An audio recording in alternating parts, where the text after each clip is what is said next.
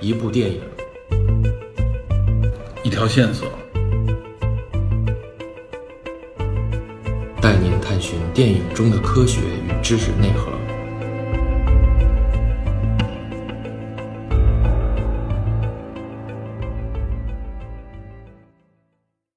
Hello，大家好，欢迎收听本期的电影侦探，我是 Peter。我是 Metal DP，今天我们两个人啊，回归到传统经典的两人聊电影方式啊。 耳目软，对，因为这部电影呢，还是原来我们也解释过，就是李根儿好像对这类电影不太感兴趣，但我觉得他是错过了一部啊，确实是一部好片。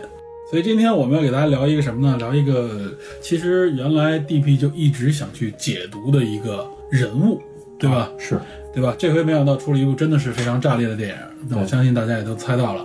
就是最近的这个话题大火的 Joker 小丑，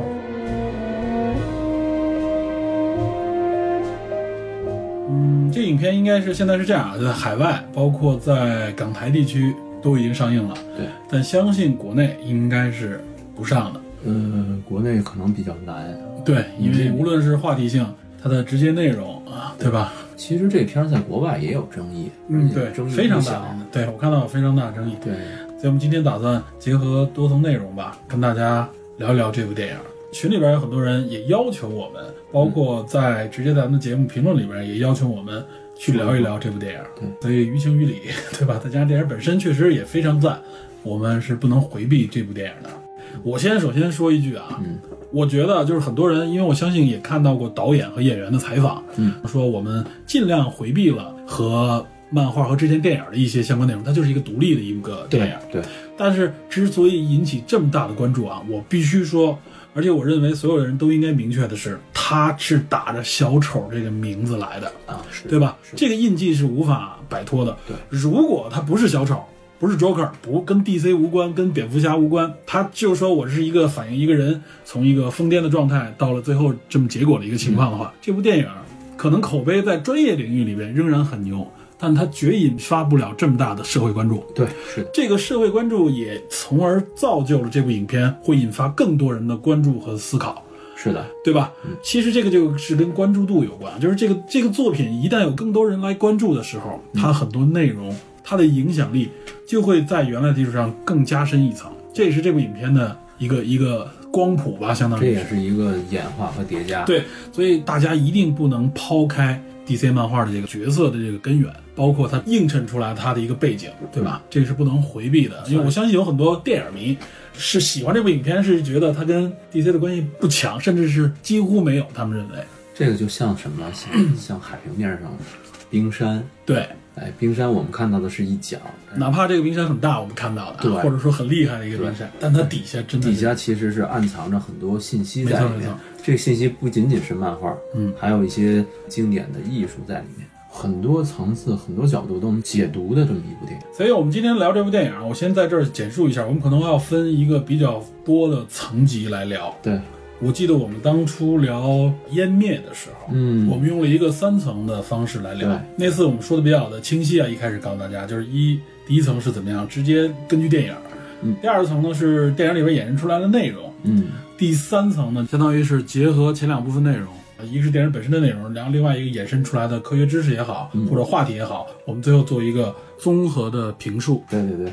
那么今天我们聊小丑呢，其实也是按照这么一个顺序和层级来聊，嗯但是呢，我们会把第二层再分一下，也就是隐身这一部分啊，实际上它分成两层。这么说，我们就是要聊四层了。第一层就是电影本身，对吧？对第二层实际上呢，是因为大家都知道这部电影关联了很多相关的电影，明显能看到的，比如说像之前的小丑电影啊、黑暗骑士之类的，所有表达过、表演过小丑这个角色的电影，对跟这部影片的一些关联内容。然后另外呢，就是这个影片包括它里边的很多情节是桥段借鉴了，对，借鉴了几部著名影片，对对对吧？我们也会聊，对这是第二层。嗯，那第三层，那显然就是 DP 的最专长内容啊，就是漫画引申出来的这些话题。因为实际上，小丑这个角色可以说是 DC 方面最经典的反派之一了，对对吧？虽然它是一个跟漫画没有嗯太多关联的电影，但是我觉得从我个人角度看，这部电影还是跟漫画脱离不了太多。我认为这个不能回避，我们不能说啊，因为这部影片，因为菲尼克斯的表演，因为各种各样之前的话题，我们说 OK，我们就不提漫画了。那这个我们解读也不完整，对吧？我们一定会从这上面解读，而且我们也会告诉大家，这里边到底有哪些东西，它可能是源于漫画里，或者说漫画对它形成了某种影响，它是一个对，它是某形成某种这是不可以回避的。暗合吧？应对该对是对，嗯，然后第四层就是我们说的，就是我们最后在这些信息的基础上，我们再来总结和感触一下这部影片到底在表达什么。对。这期我就觉得，呃，是这样。我在准备的过程中，嗯我发现了很多层次，嗯，然后我发现小丑这个形象也是不断的经过锤炼和捶打，随着时代的变化，对，一层一层的呃衍衍生到现在，延展到现在对，然后这些形象或多或少都带有前作或者是以往历史的影子，这就像一个演化过程一样，它不可能摆脱这些。对，，所以我们希望抽丝剥茧，把这一些呃形象和所有的跟它有关联的信息都陈列出来。呃，我个人觉得就是说，因为我们水平有限，有些内容我们也是自己去寻找，一知半解吧。一知半解，但是我觉得我找到的都是跟这个形象有关联的嗯，对信息。对。所以在我们聊这四层之外呢，我们还会在一开始单独的来先谈一谈有关在之前出现过小丑这个角色的电影中不同的小丑的扮演者。以及展现出来的不同的这个小丑，我们给大家做一个串讲。呃另外还有一点，因为毕竟这部电影啊，菲尼克斯的这个表演甚至已经被预定了啊奥斯卡最佳男主，所以我们也仅就表演这个话题啊，表达这个话题，谈一下历代的这个小丑。关于小丑这一块，我们要先提出来，先单独讲一下，然后后面我们就进入我们这个四层的这么一个讲述。好，那我们现在就正式开始聊。正式开始，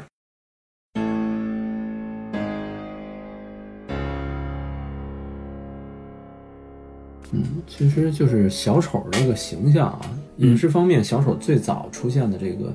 影视角色，六十年代吧，六十年代，当时演员主要演员叫小凯撒·罗梅罗，嗯他是一个舞台演员、喜剧演员，同时也是歌手。他最知名的就是当时六十年代电视剧版里边演的那个小丑，影视版里最早的小丑形象，当时就是白白面，脸、嗯绿头发、红嘴唇、紫红色的西装嗯啊，这是最早小丑形象。但是他因为要演舞台剧，所以他当时要留胡子，你在那个白脸下隐隐约约能看他的胡须有点违嗯和。他当时呈现的，我看了很多影视资料，他当时呈现的这种样子就是一种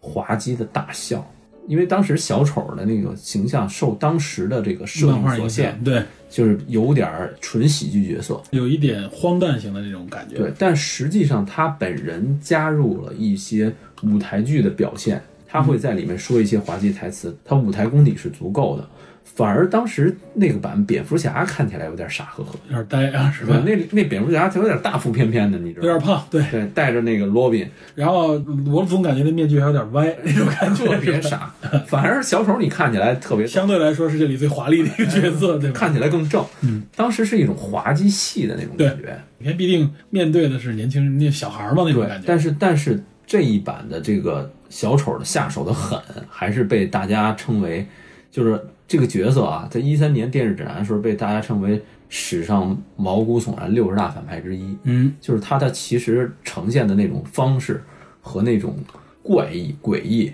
小丑这种大笑话是很让人毛骨悚然的，让人觉得很突兀，是吧？对，很恐怖。这是当时最早的一版小丑形象。嗯，接下来最主要的就是杰克尼克尔森，我记得好像是被整个那个时代的八九十年代的蝙蝠侠里唯一被大家称赞的角任何色，的角色 对，。对，我后来回看了一些他演的那个小丑的样子，嗯，他呈现小丑的样子是一种滑稽，看着有一点点凶，对因为他那个人杰克尼克森太凶了，乐起来那个样子，他乐你也觉得他是在在在发怒，在甚发至怒。发对怒。杰克尼克森本身是一个非常凶的一个样子，啊对，然后我觉得就是为什么杰克尼克尔森带来这种样子，别人带不来啊。当然，他这个小丑也相对有点胖。就是杰克尼克尔森成名之后，很长一段时间都是演一些小配角儿，直到他演《逍遥骑士》，他在那里演一个滑稽的律师，在这个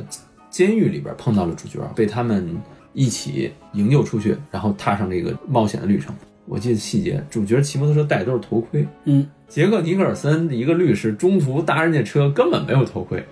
那孙子不知道从哪儿弄一橄榄球头盔扣脑袋上，哦，我记得这个一身西装，对，我记得这拎个。小公文包，戴一橄榄球头盔，特别的滑稽。然后这个人物在里边呈现的是滑稽、诡异，有时候有一种特别阴险的笑，就跟《闪灵》里边特别像，嗯哼，也是这种形象，滑稽的、诡异的，有一点阴森恐怖、而且感觉这人也有点癫狂，癫狂。再带入到小丑里边，仍然是这种角色，就就是是他有点本色那种感觉。哎，对他演这种角色特别多嘛，嗯演起来轻车熟路。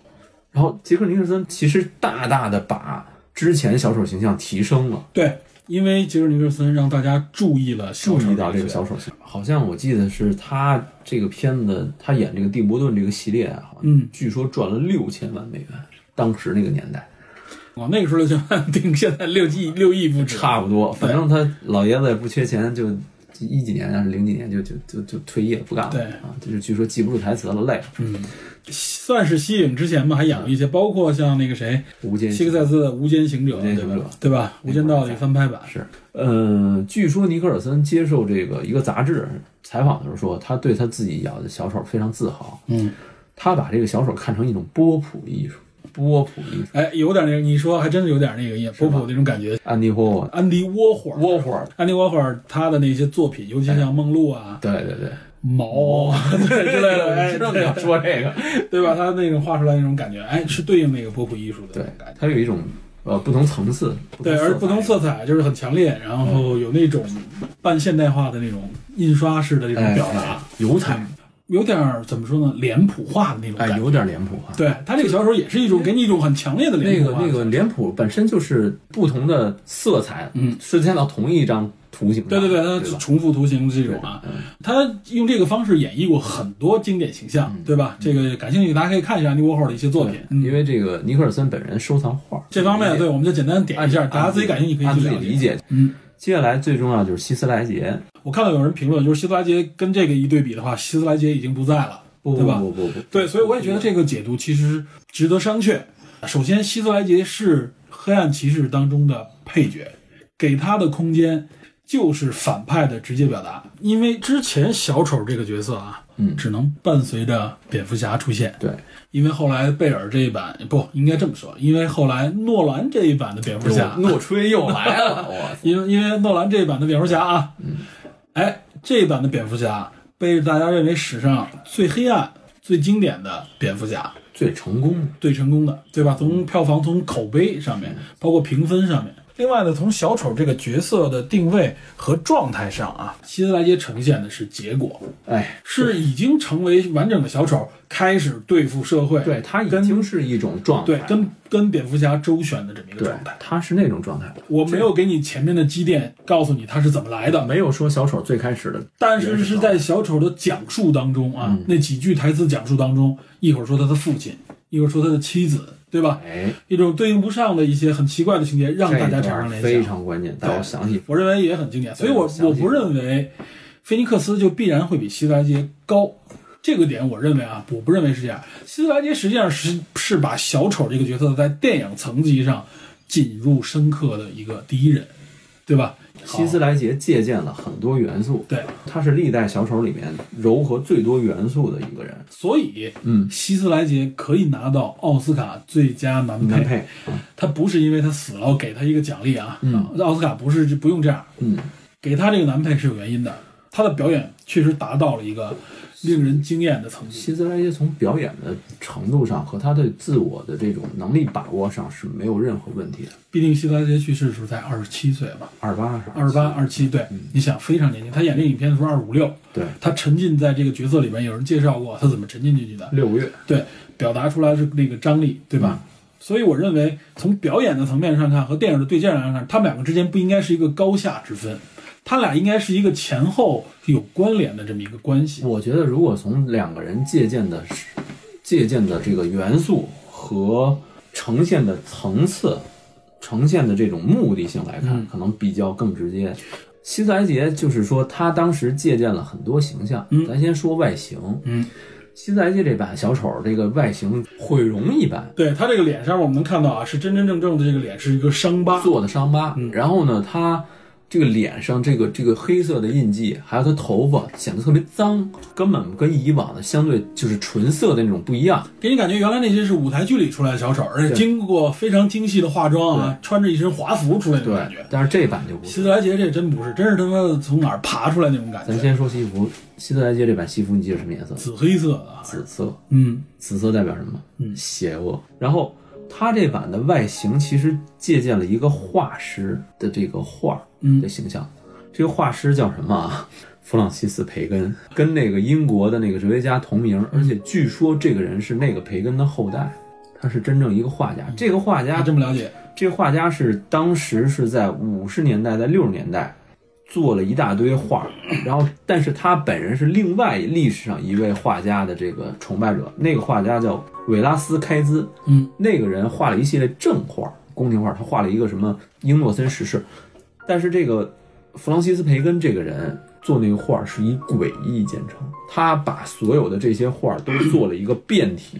按照自己的样子做了一个变体。他画的那个教皇实际是紫色的，然后有这种暗纹垂下来，人是那种诡异的尖叫的状态，所以它是一种戏谑，是一种再创造，对是一种什么？他本人崇拜另外一个俄国电影之父谢尔盖·艾森斯坦。那个电影里边有一个著名的叫战将波江金号，你知道吧？这个太著名了，不将军对那个蒙太奇镜头什么对之类，的，它里边有一个喊呐喊的护士的形象，戴一眼镜儿，眼镜儿破了，流着血。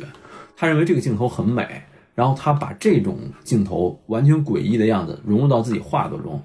他演画演绎了很多角色，对他画了一大堆这种外形，后来被诺兰把他的画册拿过来，就根据这一版外形设计的小丑。所以这版小丑的外形就是面部给你感觉是一种扭曲，是一种诡异，对鬼屋，而且这个面部的感觉啊，就是感觉好像是被刚被臭揍了一顿，对是不是啊对对对就是这种面部模糊不清，磨损了，对好像是受伤了，对，这种感觉。脸面部又是伤疤，而且尤其是他脸这个伤疤的演绎，给我感觉也非常的强对烈，，非常强，割出来了。割出来的。希特莱杰那个嘴说话的时候，老是要舔一舔嘴，就是感觉这个伤疤对他的这个口腔影响非常大。哎，舔舔嘴这事儿有两个因素在里边儿。嗯拍摄的时候，因为他这个伤疤嗯时间长了就要回回重新化妆嘛，嗯，然后老他是吊着这个嘴，本身就是很别扭。对，然后他舔嘴唇等于能延长这个妆的时间。嗯，另外最最牛的一点就是说，他经常舔嘴唇，能够显示出小丑这个人物的这种嘚瑟，对啊，这种样子，这种而且这种流满不在乎口水，对流口水嗯是精神失常的一种表 现，知道吧？精神分裂症的一种表现。反正就是希斯莱杰在创作这个小丑中啊，这个这是借鉴一个啊，另外一个借鉴的就是说他借鉴谁？性手枪主唱席德，席德维瑟斯，湿着头发那种是对吧？，就是特嘚瑟。他是一贝斯手啊，嗯但是他完全不懂弹贝斯，这事儿特别诡异。然只后是表演。 对你听过性手枪的这个音乐，你也知道，就纯朋克，最早早期朋克，你几乎可以说就是没什么旋律，胡来，哎，对，但是有旋律的没旋律，嗯就这种感觉。然后这个席德也是那个电影《席德与南希》的就原型，嗯，他借鉴了这种表现形式，这是第二层很，癫狂的，这是第二二层。放纵的表哎现，形式。第三层他借鉴了谁？他借鉴了发条城那主角艾哎呀利克斯的那种癫狂。它里边也有一个画了小脸儿的那个，哎，对，那个形象。对。这是希斯莱杰把这些人物的外形、性格，加上漫画里边，尤其是《致命玩笑》里边小丑的那个样子，嗯，糅合到一起，呈形现出来成了一个新的小丑。对，他借鉴了绘画，借鉴了音乐，借鉴了电影，借鉴了漫画。对，据说希特莱杰筹备这个《黑暗骑士》的时候，把自己关在这个汽车旅馆六个月，不开这个灯，，这个经典，然后呢，让自己进入到这个进入这种状态，然后天天写这个小丑的日记，以自己是小丑的状态来描绘小丑每天想什么。据说希斯莱杰对小丑这个形象就是说太经典，没法拒绝，在那个年代完全拉高了一个层级，树立了一个我是我甚至标杆认为拉高了两个层级啊， 对因为尤其是跟之前那个呃层次的那个比，嗯所以剧本剧本好，剧本好，导演好，表演好表演好，哎，而且当时那版的，就是第二版第二部吧，《黑暗骑士》，黑暗骑士，借鉴了很多漫画元素。嗯第一借鉴了《蝙蝠侠元年》。嗯，然后关于哈维·登特的那个身世，借鉴了漫画叫什么《漫长的万圣节》，嗯，然后再加上这个《黑暗骑士归来》本身的剧情，融合到一起，希斯莱杰本人把这个小丑《致命玩笑》里边的这种癫狂和样子加进去。小丑里边在里边不停的说自己各种各样的身世，对吧？就是《致命玩笑》里的设定，《致命玩笑》里边就是说他就是在这么来表达，见到一个人说自己身世不一样，跟别人啊，是吧？他是他自始至终他说回忆是痛苦的，回忆是这种，你前一秒钟他在那个跟那个戈登局长说的时候，说你前一秒钟你还在思考多么多么呃美好的情景，就像肥皂泡一样，就像什么一样，瞬下一秒钟瞬间就可能进入一种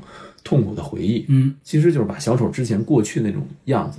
给放出来，这很关键。哦回忆哎，这种东西，他借鉴这个阿拉莫尔这么写是有目的的。嗯这个是阿拉莫尔特别牛的一点。当然，咱说漫画的时候再说。嗯，这是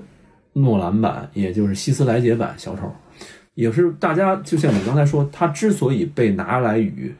呃，就是凤凰叔杰昆菲尼克斯这版小丑拿出来与希斯莱杰比，是因为希斯莱杰这版实在是在历代小丑中最高，太高了应该说是最高，对，所以他甚至超出了漫画嘛，成为大家谈资的电影角色当中的一个重要人物。本身就是电影的影响力要比漫画大对啊，对吧？然后大家会比较双方的表演，比较两个小丑不一样的地方。就像你说的，一个是小丑成为小丑之后，对，他贯彻自己的理念，我就是要来操纵你们的思想，我就是来我是玩弄来颠覆整个社哎会。颠覆社会，玩弄你们的这种个性，嗯让你们真正屈服于恐惧，而且他这个颠让你覆们崩溃。他不光是颠覆正常社会，他黑社会他也颠覆。对，就是我要崩溃你们的人性。对，就是《致命玩笑》里边有一个，就是说 one by day 嘛，嗯啊，就是你最后一天，你你只要经历这么痛苦的一天，你变得跟我没什么不同。我是一种混乱，你是一种秩序，嗯对吧？你你所谓的秩序，最终会导向我的混乱，只需要我稍微推你一把。小丑要证明这个，这是《致命玩笑》里边完全的理念。嗯，是媒体《致命玩笑》一九八八年的作品，非常非常可怕。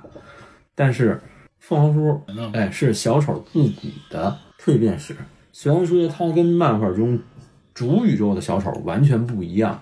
但是他的这种也是 one by day，也是一天，也是《致命玩笑》里边出来的这种设定。同时，他加入了这种精神病人的这种状态。嗯，他是这种精神病人一点一点演变，最后吞噬自己，自己变成黑暗的另一面儿。他是可以说是把一个普通人变成了一个对小丑，他为什么告诉你为什么可以成为小丑。对，而且他为什么跟新莱杰那版呈现的万全完全表现形式不同？他借多借鉴的更多是电电影嗯哼，桥段，咱们说的出租车司机也好，喜剧之王也好，摩登时代也好，它呈现的是用电影的手法，把电影的元素更多的呈现出来。嗯，漫画只是说似有似无的提及几个因素，然后再加上致命玩笑这一条线，只是这么如此而已。所以它跟很多人说它不是 DC 漫画电影的这种经典小丑。经。典经典小丑，我觉得没什么错误。嗯最开始的时候哼，，是他理解的一个小丑。，哦对，最开始的时候，我在跟 DC 粉丝交流这个时候，他们普遍觉得这个跟 DC 电影没什么关系。大家上来会有这种感觉。对，而且尤其是他们当时知道了这个，他们设定设定就是说，所谓他可能是托马斯给人的私生子的时候，嗯普遍都感觉到特别诡异，不适，就是特别别扭。说你这个乱改了有点啊，对，就是这这就是你为什么要这么改？没必没要有必要，对没有必要。但实际上后来大家发现，其实是为了促成主角崩溃的一个因素，也不是真正的嗯但在这个电影里边是完完全全非常顺畅的一个对表达。只是说他为了情节推动，他做这么一个调整。嗯啊。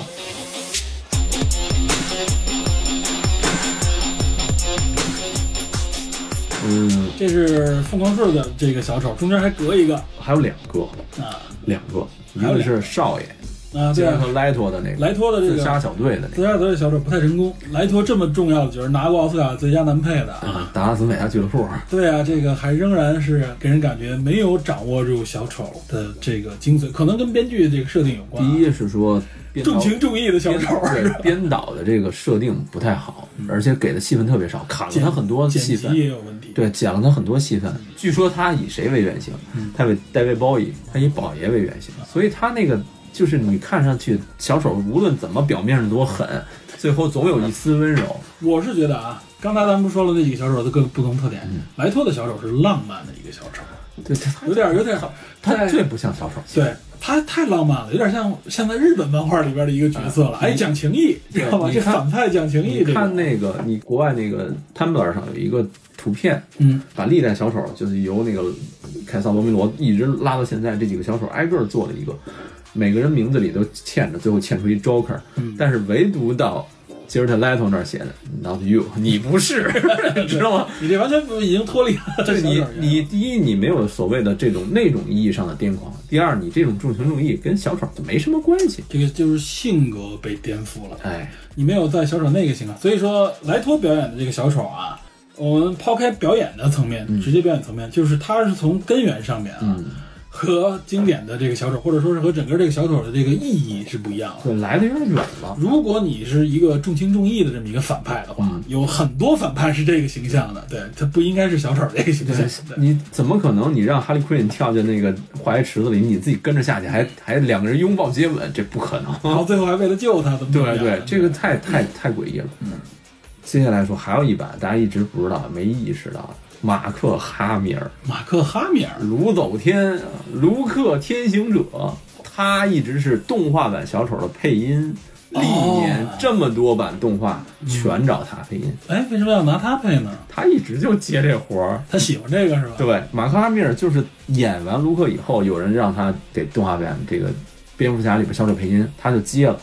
一直到现在。多少年了得？哇，他成名多少久就差不多多少年。这几十年过来了，已经。他一直在这个演这个这个这个，就是就是心理变态的这种意义上，他的笑特别诡异。你要是听过，你就一耳朵特别难忘。啊，至少我看他后来的电影里边，他演的一些角色也挺癫狂的，对，知道就是吧？他当成一种心理变态者和一种成人化去演绎小丑的声音嗯，啊，他这种诡异的笑、善笑、狂媚的笑，就是各种各样的声音，然后同时抱有小丑的理智。嗯，这个是当然了，因为编剧如此嘛，他是配音，他不能通过肢体语言去描绘，但是他在笑声方面，嗯，就是除了说像杰昆·菲尼克斯这种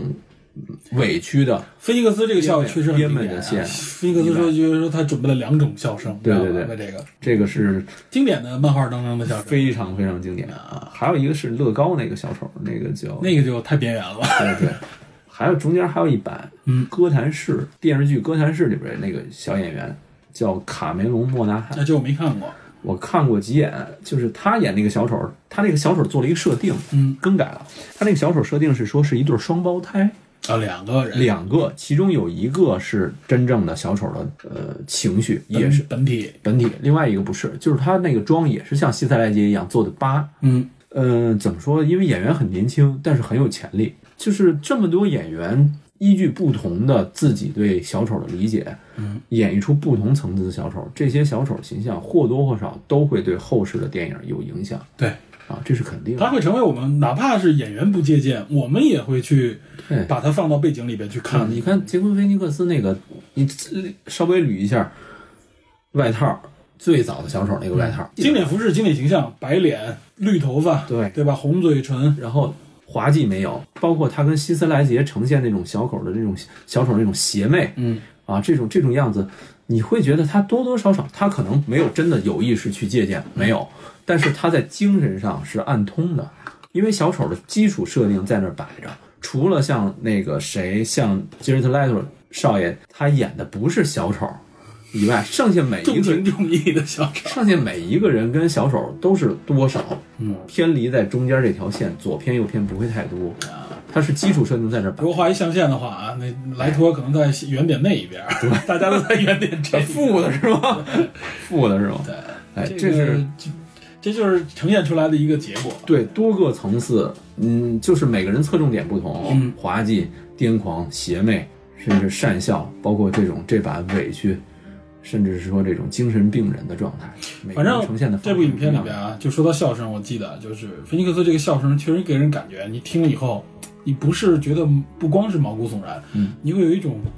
感觉很突兀、尴尬，对，然后感觉就是就是不合时宜，甚至有一点心疼，对，就是你他去，你就总感觉他这个笑不合时宜，不在这个时候应该对，笑不应该在这时候笑，他他就来就是怪，知道吧？对这种怪异对。啊。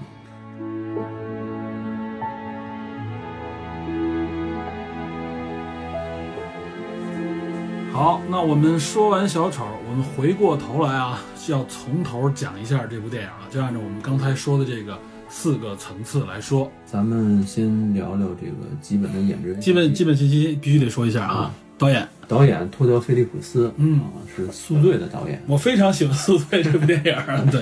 当然我喜欢是《宿醉一》啊，后边二十三我觉得就那么回事他好儿。像也是只是《宿醉一》的导对演，啊对，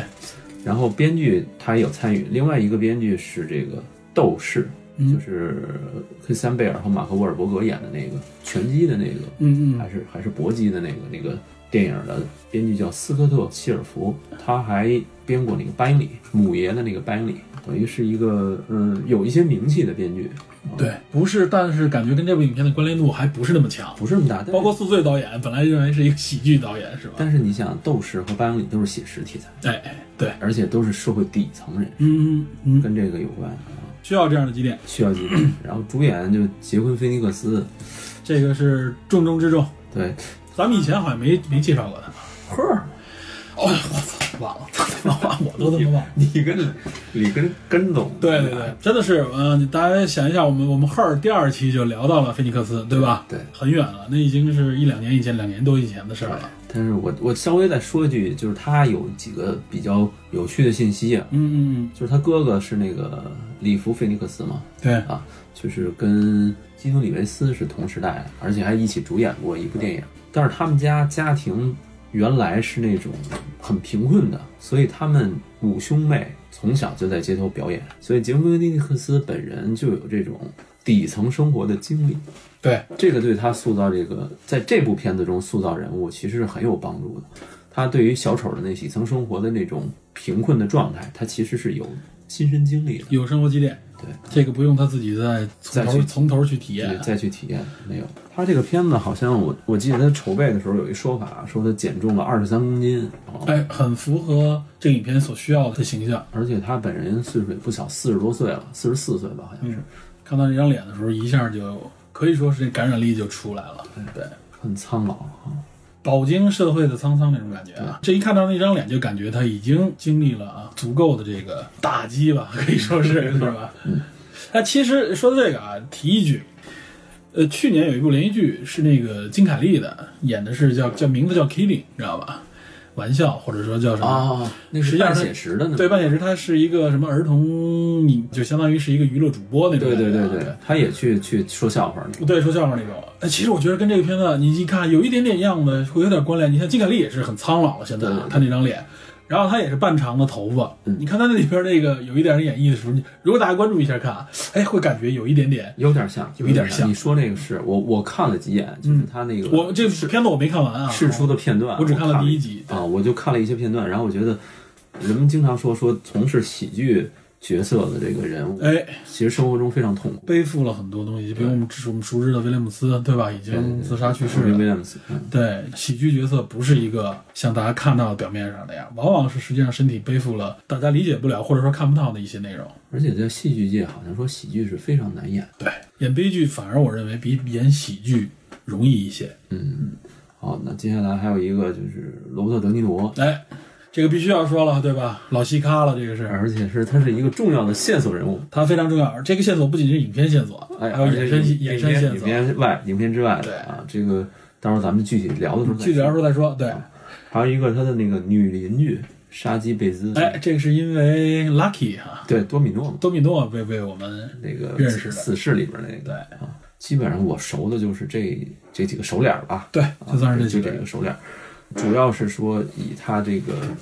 杰昆·菲尼克斯本人的演绎为主，再对加上一些其他人的关联，感觉有一点点独角戏的感觉，其他人真的是就是一个 NPC 式的配角。对，那么好，接下来我们就要谈剧情了。虽然说这部电影主要是看它的表演和看它的一些表达，呃但是我们这次谈剧情会谈的比较细，里边会摘出很多细节来谈它背后藏了什么样的梗，对照了什么样的信息。所以，如果怕被剧透而影响观影效果的听友呢，呃，听到这里就可以把本期节目的上集关掉，直接去听下集，因为剩下的部分啊，我们主要就是在谈剧情。那么下集呢，我们主要聊的是一些评述，呃，涉及到剧情的内容相对较少，所以请大家呢选择收听。 Smile, though your heart is aching. Smile, even though it's breaking. 咱们从开头开始聊。对，在此之前，我记得有一版预告出来，当时用的那个预告的 BGM 是《摩登时代》的 Smile。对啊这部影片里边也出现了 Smile，对，它这个 BGM 也有 Smile。然后，嗯、但是《摩登时代》大家知道，卓别卓别林林一个经典电影。对，是一个看上去喜剧，其实很悲的那么一个内核，对我很我很喜欢这部影片，这个《蒙斯亚》我至少看过两三遍以上，是吗？每次看都津津有味，你知道吧？这部片子其实暗合了这个整个基调。没错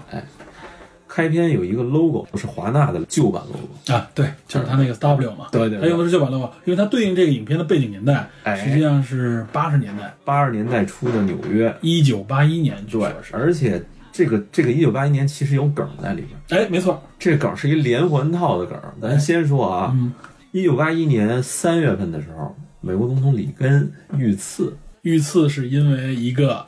著名的事件，遇遇刺里根的凶手。嗯，这个叫什么？John Hilliker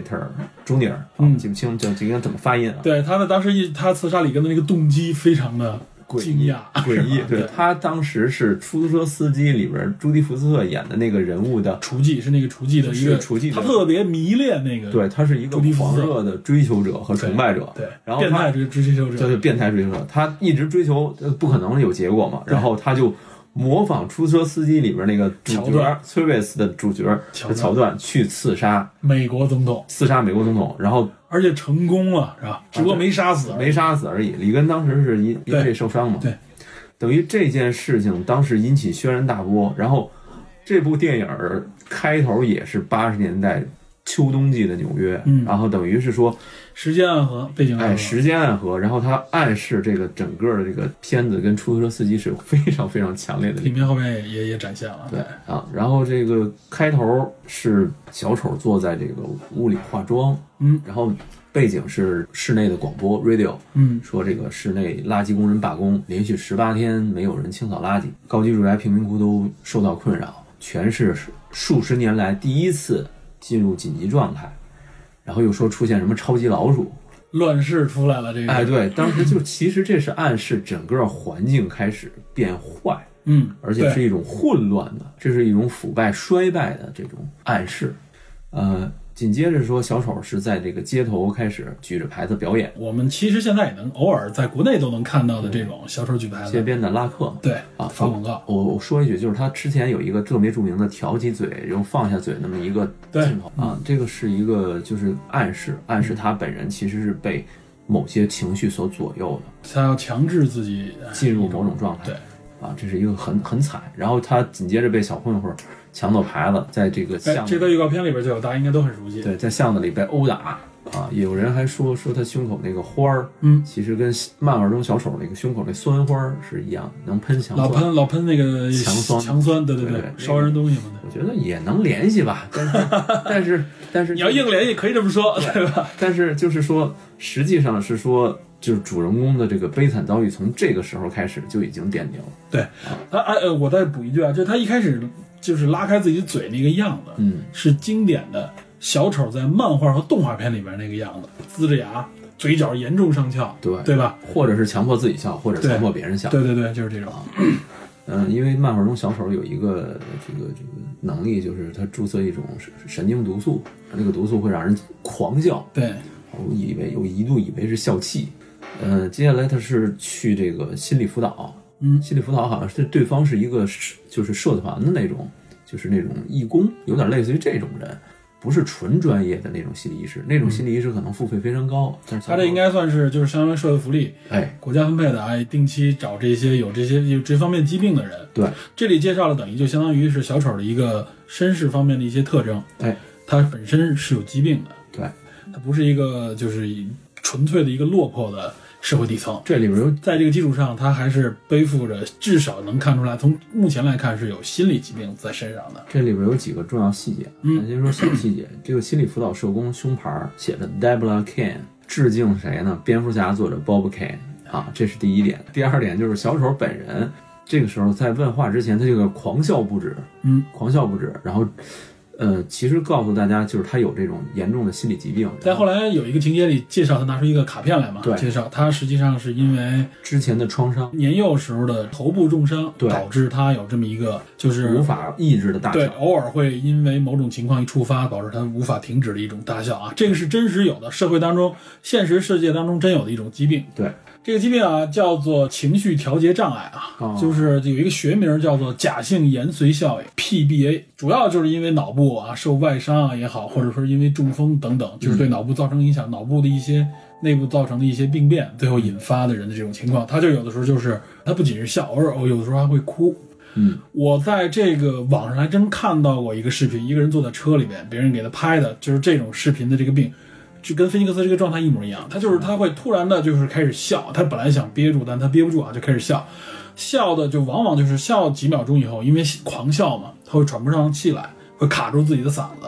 非常痛苦。好惨，哦跟菲尼克斯这个表现出来这个一模一样啊！而且那个人拍了几分钟啊，他就是一旦开始笑的时候，他会连续笑很长一段时间，哇停不下来，就是停一下喘口气，然后接着笑，嗯那很难受，看着真的是很痛苦。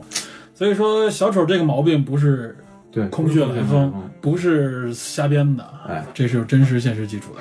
这个时候他有几个小细节，嗯第一，他开始就是社工让他记日记，嗯，让他拿出日记的时候，他开始抖腿，他自己用手轻轻摁了一下腿，就证明这个抖腿不是他主观的，就跟这个大笑一样，其实是一种生理上的对，反它应跟生理上有关，这个咱们后边可以去解读为什么会有这种情况。然后他跟心理辅导员说，说自己立志当一个脱口秀演员。想想当个笑星吧，哎，这是一谐个星小线索。然后，但是这个心理辅导员说，说对方没有跟自己说过，这是一个矛盾点。哎，这是一矛盾点。嗯对这矛盾点未来为什么有可能咱们跟情节相关，慢慢说跟情节解读相关。哎，然后日记本上那个日记本拿出来以后，有很多三俗的图片，然后后边有一句话，就是 I hope my death will make more sense than my life，这是一个谐音梗嗯，哎谐音这梗个谐音梗是怎么来的呢？就是说表面上翻译说我希望我的死亡比我的人生更有意义。嗯 sense 这个 sense 是 s e n c s e 这个 sense 意义或者是说感觉是这个意思，嗯，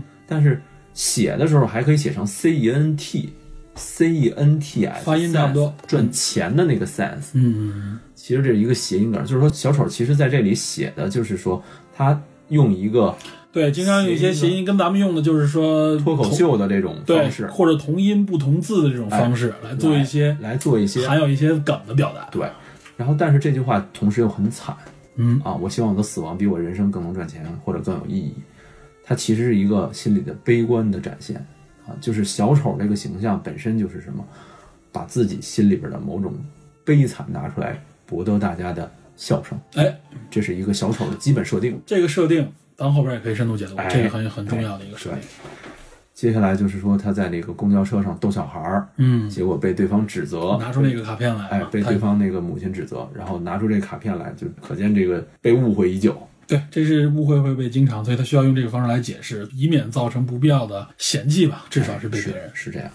啊，反正挺挺悲惨的。对，接下来是说亚瑟回到家里啊，跟他们母亲对话的时候有很多信息。他母亲说自己为托马斯·韦恩工作 过，哎，托马斯·韦恩这时候已经出现哎了不是韦韦恩起，对，布鲁斯·韦恩的老老爹爷的爹啊，对也就是老老爷是吧？不不，漫画中通称叫老太爷。 我操，听听说过吗听说过吗老太爷这个听说过，老太爷啊，老太爷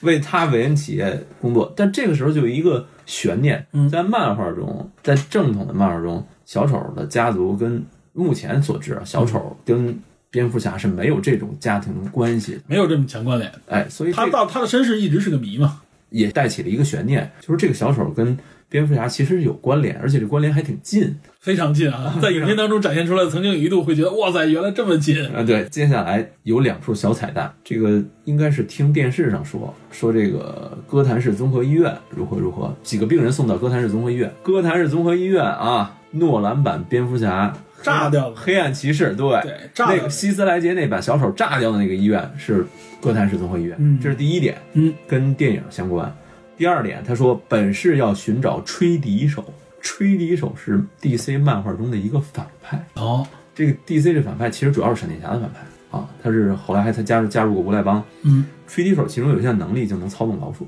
所以跟刚才说的老鼠到处满街跑，哎，联系上都有，这同时就是说明什么？它其实跟漫画还是若有若无的有关联的。这不可能离开漫画的。对哥谭市这些人物，对吧？对他不哪个离开这个漫画了？它不仅仅是介入基础设定，它还有意无意的撒入一些彩蛋让你去寻找。这是漫画带来的色彩。对这都没有必要。作为编剧也好，导演也好，没必要回避，这个会增加这个这个电影的很多维度。有这么一个尤其眼前一是对亮，的尤感觉嗯其是有这方面积淀，尤其美国观众嘛，有很多这种积淀的时候，这些东西会触发他对这个影片的立体的感嗯觉。但我相信啊，很多普通观众看这一块的时候，意识不到，嗯只是关注在菲尼克斯表演上。这个在美剧《闪电侠》里边，吹笛手还出现过。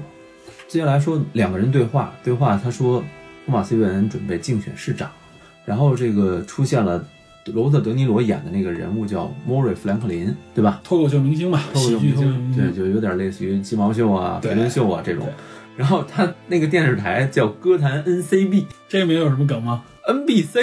NBC，NBC 呀 NCB 啊现实生活中美国不是 美国著 NBC 名的 NBC 电台嘛 NBC 嘛电视台嘛，哎，NBC 其实就是当年还播过一些 DC 的剧，比如《康斯坦丁》哦，嗯《康斯坦丁有关，反》正啊，是对，有关就是各大台其实都会有。对 NBC 那个台标就是一孔雀羽毛似的那嗯种舞台，然后镜头显示说亚瑟在这个 live 的 show 的现场，嗯跟这个莫瑞有一个亲密的互动，嗯，有表明自己的身世啊，留在那里什么，对这是一这个个亚明瑟显的嗯幻想，目前来看，应该是他的一个幻想，肯定是对幻想是影片当中也间接的表达出来了，对是他的一个想象。所以他这个情节也是跟一个电影极度相关的，哎，而而且跟罗伯特·德尼罗也极度相关。而且跟他本人的这个这个情绪和他的这个情节是相关。后边相情节都对应，嗯对啊，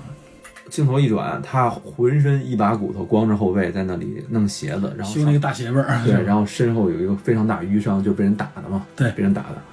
这个这时候他那个胖同事叫蓝道进来哎，了，很关键这个人。哎，然后蓝道给了他一把枪，悄悄给了一把枪，说没有人知道你有枪就行，嗯，啊，你可以用这个保护自己说。明是一个算是一个哥们儿，哎，表面上看确实是一哥们儿。省得你又挨揍，对吧？对对，接下来情节，他在电梯里遇见了那个山崎贝兹演的那个女邻居，对，有一个情节，嗯，他在说这个笑话的时候，朝自己脑袋做了一个做了一个开开箱的比喻，这个源自于哎出租出车租车司司机机里边一个著名的镜头，对，。致敬完了以后，他在家里试着举枪自言自语，还是出租车司机的桥段。崔贝斯在那个自己拿到枪以后，在镜子前前各种举枪，对说着台词，哎，甚至这个情节让我想到什么，就是他有一种就是被压抑已久的那种状态。被压抑已久以后，人经常自言自语的角色扮演两个人你记得阳光灿烂的日子， 我就要说这个正。当正马正西小单是 吧？对，马小军就是被被被收了东西以后，在那里在镜子面前自言自语。对，扇人嘴巴。你说，就你还震东单震西单， 对，嗯，其实就是一种被压抑已久以后的一种爆发，一种自我自我解嘲式的这种，嗯对也相当于是一种排解，是对自我安慰，对自我安慰啊，他必须用自己来来抚抚平自己的伤口。，对，只是小丑有一种什么，他有一种分裂式的状态，这点还不太这明显这这块是对，逐步是展现他有分裂的这种对这种状态。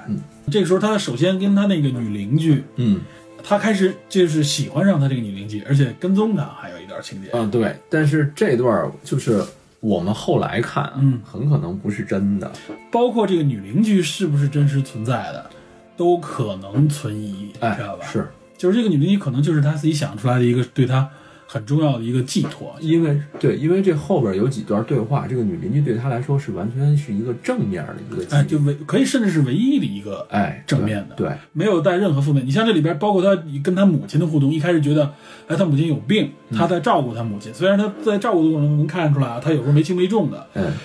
但是感觉跟母亲跟她在一起的时候啊，还是一个比较温馨的状态。但是这些东西到后边都会被慢慢的给你打破。一点打破，嗯就是说，他说我想成一个脱口秀演员，他他母亲说脱口秀演员必须得好笑，啊就那意思你不行。嗯，听了以后，他没有太多表情，但是你能看见出来，他其实是受打击的。儿童福利院跳其实是说，如果你幸福，你就跺跺脚，啊对跳的是那个。在儿童福利院里跳，就有枪掉出来了，本来是挺好的一段啊，给小孩们跳，小孩在旁边哎，慢慢看着看着都开始乐，觉得他带来了欢笑。就结果枪不掉出曾来想，哎，跟他朋友哥们儿给那枪跳着跳着啪掉出来了。啊，嗯有点粗心，阿 r 有点粗心，他对就是这方面就是没有意识到，他但是有一点啊，也他有必可能他必须随身携带。对，也有可能他是说他始终随身携带，那证明什么呢？证明他随时随刻有可能受到他这种。，对他是也是担心自己哎再受到这种欺负吧，嗯他在电话亭里边听说，好像是说他的同事否认那把枪是给他的，对，哎，然后等于同事给他阴了，不都肯定啊？这影视发生这种事儿嘛，摆脱不都摆麻烦脱嘛，惩罚呗。哎结果呢，他就把所有的锅背下来哎，被被 fire 掉了。被 fire 掉了，然后他一头撞向电话亭嘛，崩溃了。嗯这时候电影的 BGM 还是那个《摩登时代》的 Smile，对，表面上看你是一个喜剧，其实是一个悲剧的内核。就一直是悲剧嘛。啊。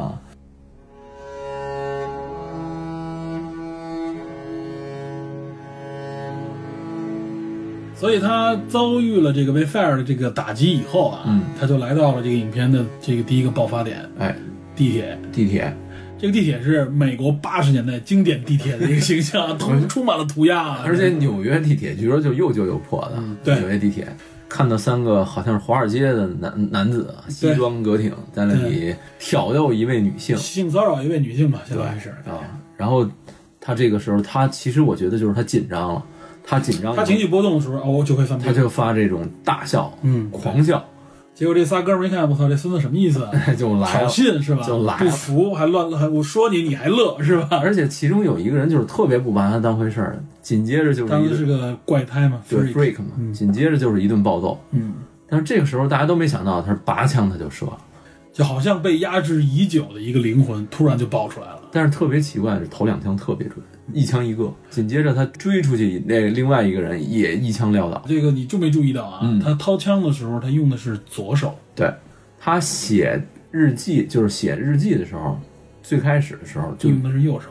用的是右手，但是他写的底下那几个歪歪扭扭字的时候，对，你能看出那个字体明显变了，用的就感觉是左是手一个右手习惯的人，自己又拿回了左手来写。所以这段就有人存疑，说到底是不是他真正开枪杀了这个人？或者我觉得有一种表达，可能是这种左右手嘛，代表他的双重性格，哎来至少是一个分裂的性格在身体里。而且你再再留意一点啊，就是他凡是出事儿的时候，嗯不管是说他挨揍，或者他打人，嗯或者他杀人，都是小丑状态。你对发现了没有？对，他凡是受欺负，然后这种精神状态出现波动，除了这次大笑以外，嗯全都是阿 Sir 的状态。这是一个很明显的一个两个人格，好像对，是两个人嗯格，对，他有一个互相切换在这儿啊。杀了人以后回到家开始跳舞，跳得很诡异，他这个跳舞给我感觉好像一下就释放出来了。哎，之前很久的压抑通过这种肢体语言释放出来啊。我我记不太清了，我记得有一个情节，好像是他这个时候已经，他那他要吃七种药，对好像这个七种药停了，停了，因为没有了，啊，因为是，补助也不给他了，因为这是这是政府补助给他。对，就是说减停了以后，社工对他的辅导其实也开始减停了，对，这也是边缘群体面临的一个困境，反而他开始找到自我了。找到自我，释放。他跳舞其实是一种自我和解，嗯，是一种自己对自己灵魂的释放，有点这种感觉。接下来他是他这次的时候，他最后一应该是他最后一次见到那个社工，见到社工，他说了一句，他说他都不知道自己是不是真的存在，但是他知道，这个其实暗示整个电影的存在的一个主题。这个主题咱们到最后的环节里说。嗯哼啊，这里边社工也告诉他了啊，就是说马上对，他的工作也要结束了，因为我不因为政府这边也不拨款了，对我没法我给你没法给你做做这个心理辅导和心理救助对了。，然后他就等于他自己也不太开心，他等于把最后的这点情绪和心里话都说出来了。但对是，这时候社工说了一个很重要的话，嗯就是说实际上大家根本就不 care 你。对，对，这句话可以说一方面是一个打击，另外一方面也揭示了一种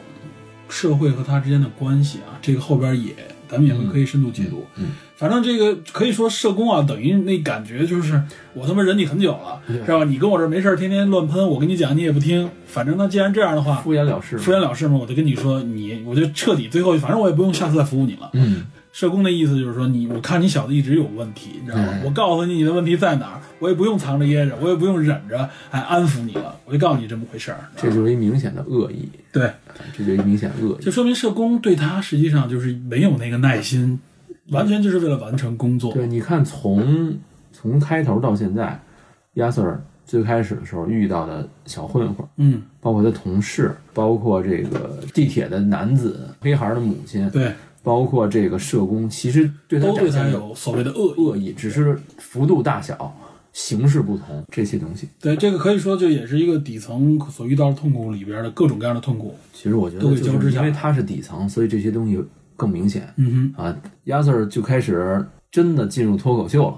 但是犯病了， 犯病了，把这个事儿给搞砸了。哼，呃，一开始感人感觉是搞砸了，然后后来想起音乐啊，又想起那段熟悉的音乐的时候啊，好像感觉他最后获得了成功嗯哎。然后他女朋友在后边也给他鼓掌，大家开始最后在他结束语的时候开始欢笑哎，鼓掌，但我们不知道这个到底是不是他真实的。你结合后边情节看，它其实就是那这这段，它是他自己出现的幻觉。嗯哼，在街上看到那个电视上放那三名男子死以后，说这三个 fuck up 的 guys 是是不是跟活你嗯该们活该的，然后杀他那个人是个嗯 hero，是个英雄，这明显就是他臆想出来的啊！他在为了他其实内心为了这件事情在纠结，他需要有一个有认可，这么一个东西来认可来没安错，慰你自己说这个很重要啊，这个实际上他需要得到对认可。对，然后还有后边还有什么两个人在这个约会的情节，哎，没错，很温馨，就是那个音乐，哎，两个人走在一起，那时候那段感觉是全片最温馨的部对分，而且那时候感觉看到这个女主角啊，对她来说真的是一个安慰完美的形象，然后慰对她是一个特别大安慰对。他们俩在一起多幸福那种感而觉，且他说的东西，那个女主角就会笑，对啊，就是他的满足感完全接纳她，他的满足感，但但是真的是感觉这些都是她的幻这想，肯定是幻想。对啊，因为你想，不可能是有这么一个完美的形象在这部影片里出现， 对吧？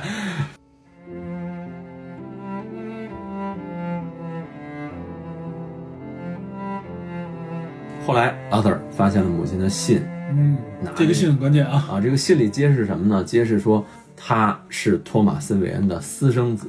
不仅仅说他母亲为这个韦恩企业工作过，他还是私生子，他就特别就是又兴奋又有点紧张的又生气又愤怒。他母亲从来没告诉他，因为他是他母亲曾经之前告诉他说，你去找韦恩企业，找韦恩，甚至对因为我为他工作过这么多年，我给他写信，他为什么不回？对，然后他可能会帮助我们，那对意思就是说，亚瑟呢又不想去求他，知道吧？有他这么一种表达意对他识。一方面也有紧张，他也不知道这事儿是不是真的，他心里其实是嘀咕过。另外一方面，他也觉得对方跟自己悬殊太地位远。太大了，但是看了这封信以后，给了他一种暗示吧，或者说给了他一种奇怪的想法。哎，这封信到底是不是真实存在的呀？我觉得如果结合后边情节，有可能是真实，但是这封信内容是不是真的不一定。对，也许可能他看到这个内容以后，他有自己的一些想法。哎，他去文庄园，包括遇见小少爷啊，还拿那个、嗯哎拿着手哎给人撇起来挑人家嘴，有小丑的影片里面出没出现过蝙蝠侠？出现 过，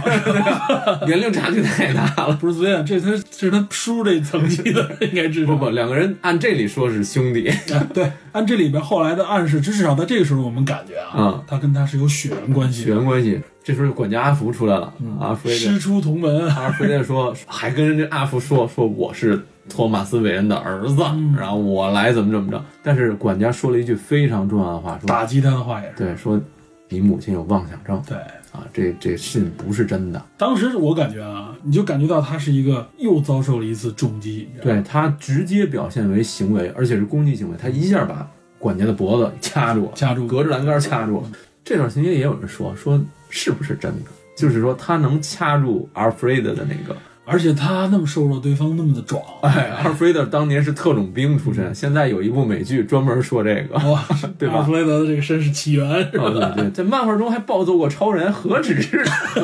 管家侠？难道是难道是白说的吗？文庄园这么牛是吧？对，护法了，这属于至少是老护法呀，对，那相当厉害。嗯，他那么瘦弱的一个人，能够攻击到阿尔弗雷德，能瞬间锁住对方脖子，这个情节是不是真实？不知道，是不是他是一种愤怒的 愤怒的联想？愤怒的联想。但是他好像去这个韦恩庄园这件事情是真的，对他想寻找一个说法，他肯定是想靠近，对对峙，这个是是应该是真的。这个片子中有很多虚虚实实啊，这些都是我们自己根据电影的线索，我们自己来做出的解读。这个也是这部影片的一个特点。这部影片有点感觉说是有点实验性质的，就是这样。嗯它真的是给你感觉，你尤其看完你回味的时候，你感觉这里边不一定你看到的都都是是真真的的，甚至你怀疑这里边基本上全是建立在这个阿 Sir 自己的一个想象当中的内容。你看，发现每次他受打击之后，他就会幻想出一个情节来完成自我的和解，来弥补。来安慰自己。嗯啊，接下来就是一段他母亲被警察问话，发病了，哼，对，他慌忙的赶到了医院，然后警察找他对质，他在外边的时候，那些警察质问过他，对但是他当时的回答我很惊讶，是全片当中他最冷静、最有条理的一部分。哎，他说的就是他说我是当时表演，那是我的道具，知道吧？对我因为这个失业，这个怎么样，就说的很镇定自若，一边拿着烟头，知道吧？然后他最后那俩警察也被问的也没没辙的时警候，察就是就是那意思，你你等着我盯着你呢，我对，然后他完全无所谓，他说我得看我妈，我妈那边病着呢对。结果转身走开，撞了一下门，就那撞门那一下，给你感觉。他又有点恢复成那种神经质、哎或者说傻乎乎的状态，但和他之前说话那个感觉完全不就是对他时而有条理，时而特别愣对啊，你不知道哪个是真的。对，在医院的电视上看到了自己的偶像脱口秀的演员莫瑞，放出了自己那段大笑的情节，对，然后有点挤得他讽刺他嘲讽对，这个其实你拿他当做笑料嘛。哎，其实你放在真实的、真实的环境下，其实你觉得就是代入，你比如说肥肥伦秀也好，鸡毛秀也好，他拿一个普通人的这种状态去嘲笑嘲笑的话，这是明显的恶意。对，节目中嘲讽了以后，他自己嗯瞬间那个表情就失落，沮丧，而且是那种而被且被打击的那被种打击的非常厉害，因为莫瑞是他的偶像。因为那个里面我记得当时那个表演，菲尼克斯表演很多很经典的地方，就是一开始这个出来的时候，哎，他是带着一种期盼和微笑看的，嗯对对对包括自己讽开始讽刺自己的时候啊，嗯，还没有完全感触到这可能是对自己的伤害，对对，而且之前他臆想那个状态下，莫瑞对他有一句话，嗯，说我愿意拿你当我自己的儿子一样看待。对他其实把对方当成了一种理想状态下的父亲形象。而且这个 m u r r 还说了一句重要台词，说我小的时候，嗯，也是经历过这样的贫困，哎，对，对，说我也是跟你有类似的经历。这句话也是让他对 m u r r 进一步有好感的一个原因。他认为自己在某种意义上未来能成为偶像这样的对人。他嗯一直站在这种臆想当中，臆想当中，因这个情况他受打击，紧接着他就臆想出一个形象，就是他臆想出什么？街上有人带着小丑的妆在那里骂游行，骂托马斯韦恩，对真真假假，你不知道是不是真的。对游行，而且当时那些社会所谓的社会名流，对，在一个电影院里边正在看电影，哎看的是什么呢？摩登时代《摩登时代》两边还贴着那大海报。当时放预告片的时候，我就看到，哟，很神奇嘛，居然会有这种影片，嗯对这段你也你也挺奇怪，就是丫头是怎么进的影院？直接转一转，他就穿了一个服务生的这个衣服，啊哎这好像很轻松就进去了。对，富人那么聚集的地方，连安保都没有吗？对，而且我看到那段的时候，特别像一个梦。它镜头比较温韵，对，而且那些人在影院里边就在那儿看着镜头啊，跟着那个情节傻乐。而且他在一个大影院里边，一个人只身走进去，所有人对他好像就根嗯本没看无见，视似的，没看见。所以我感觉特别像一个梦。对，所以这段有可能是也是他臆想出来的。嗯哼。但是他在洗手间厕所里堵托马斯的时候，和老对峙太爷有一个 对峙啊，对峙啊。然后托马斯文直接说说你母亲是为我工作过，但是她有妄想症，有神经病就是。哎，有神经病。他这个时候不可抑制的说了一句，就说我其实我真的是你的儿子，我是来那意思，你他哪他认为自己就是你的私生子，那对个感觉我不是要你什么钱或者什么之类的，我只是希望你能承认我。他在寻找自己的身份。哎，但是托马斯韦恩直接给了他一拳，他歇斯底里的大笑的时候，其实就是我觉得他是他身体已经告诉他这件事情，对对方说的是真的，是有一点自嘲那种感觉，就是自己说出了这个东西，自己都不信。对，对但实际上就是暗示嘛，这样吧，哎就很荒唐的一个一个一个状态，托马斯给了他一拳，说重重一拳，哎，如果你再碰我儿子，我就宰了你。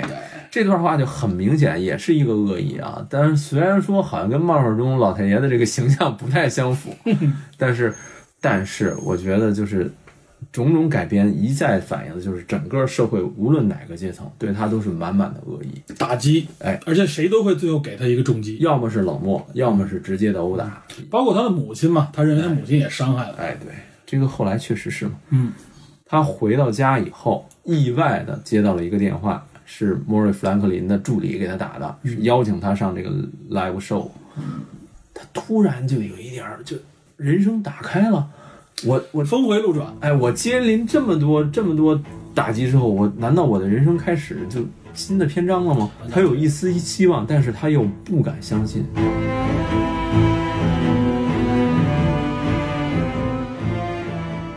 接下来是漫画中著名的地点阿卡姆疯人院啊，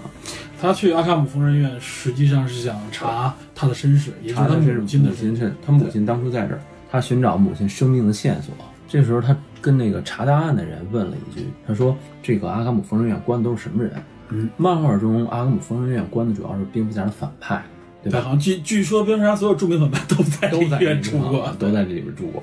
但是这里边这个档案的这个人说，管档案这啊黑人，嗯呃说了一句说，罪犯、精神病人和不知道自己去哪儿。嗯，你仔细想想，这三类人全是鸭子儿自己本人的特质。嗯他是不是罪犯？他是。他是不是精神病？他是。他也不知道他自己去哪儿。对，就这三个词儿成为扣住了他本人的特质，这好比说这才是他真正的归宿， 是吧？嗯暗示他最后就只能回到这儿。对，这是一个挺挺挺惨的事情。嗯，但是亚瑟是回了一句话，证明他这个人已经开始崩溃了。他回了一句话是什么？他说：“我自己做坏事儿，我也不会感觉到内疚。”那黑人有点愣，那意思就没想到，而且那个眼神立刻就变得不一样。有点邪。那个黑人感觉，我操，你是不是跑出来的病人啊？我当时那个感觉就是这样哎你你来到这儿什么路数查这个？哎你到底怎么回事儿？是吧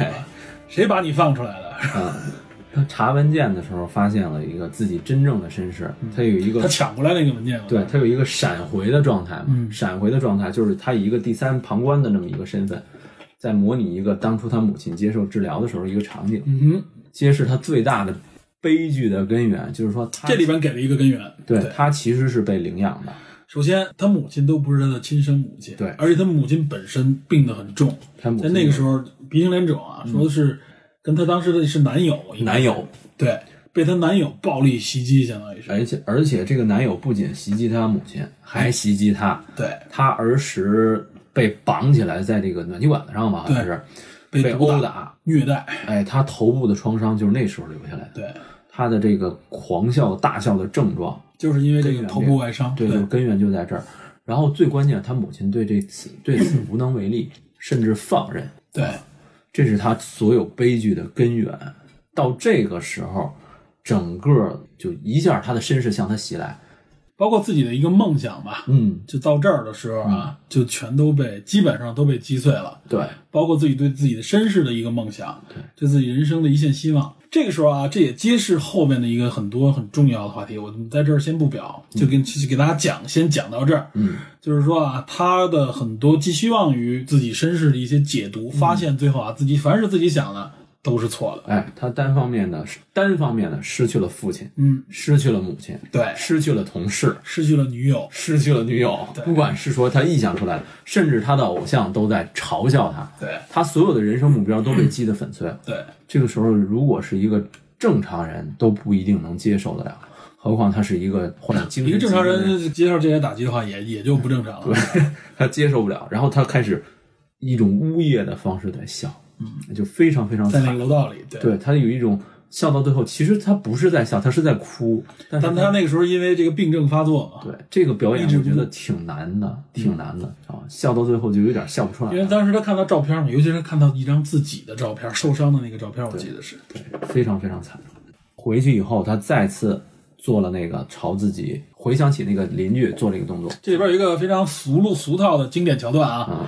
回去的时候下大 雨， 对吧？这个雨是一定要下的，对吧？心路历程嘛。对但是这个雨也有讲究啊，这个雨致命玩笑里多次出现过，还有地上的那种斑斑点点。倒影什么之类对的，，这里边还有就是他又有一个扣板机嘛，再次致敬出租车司机嗯这个桥段。他找到女邻居，他潜入对方的家里，对方吓了一跳。他坐在人家里看电视啊，应该对是，对方说了一大堆，他只回了一句，他说 “I have a very bad day”。嗯，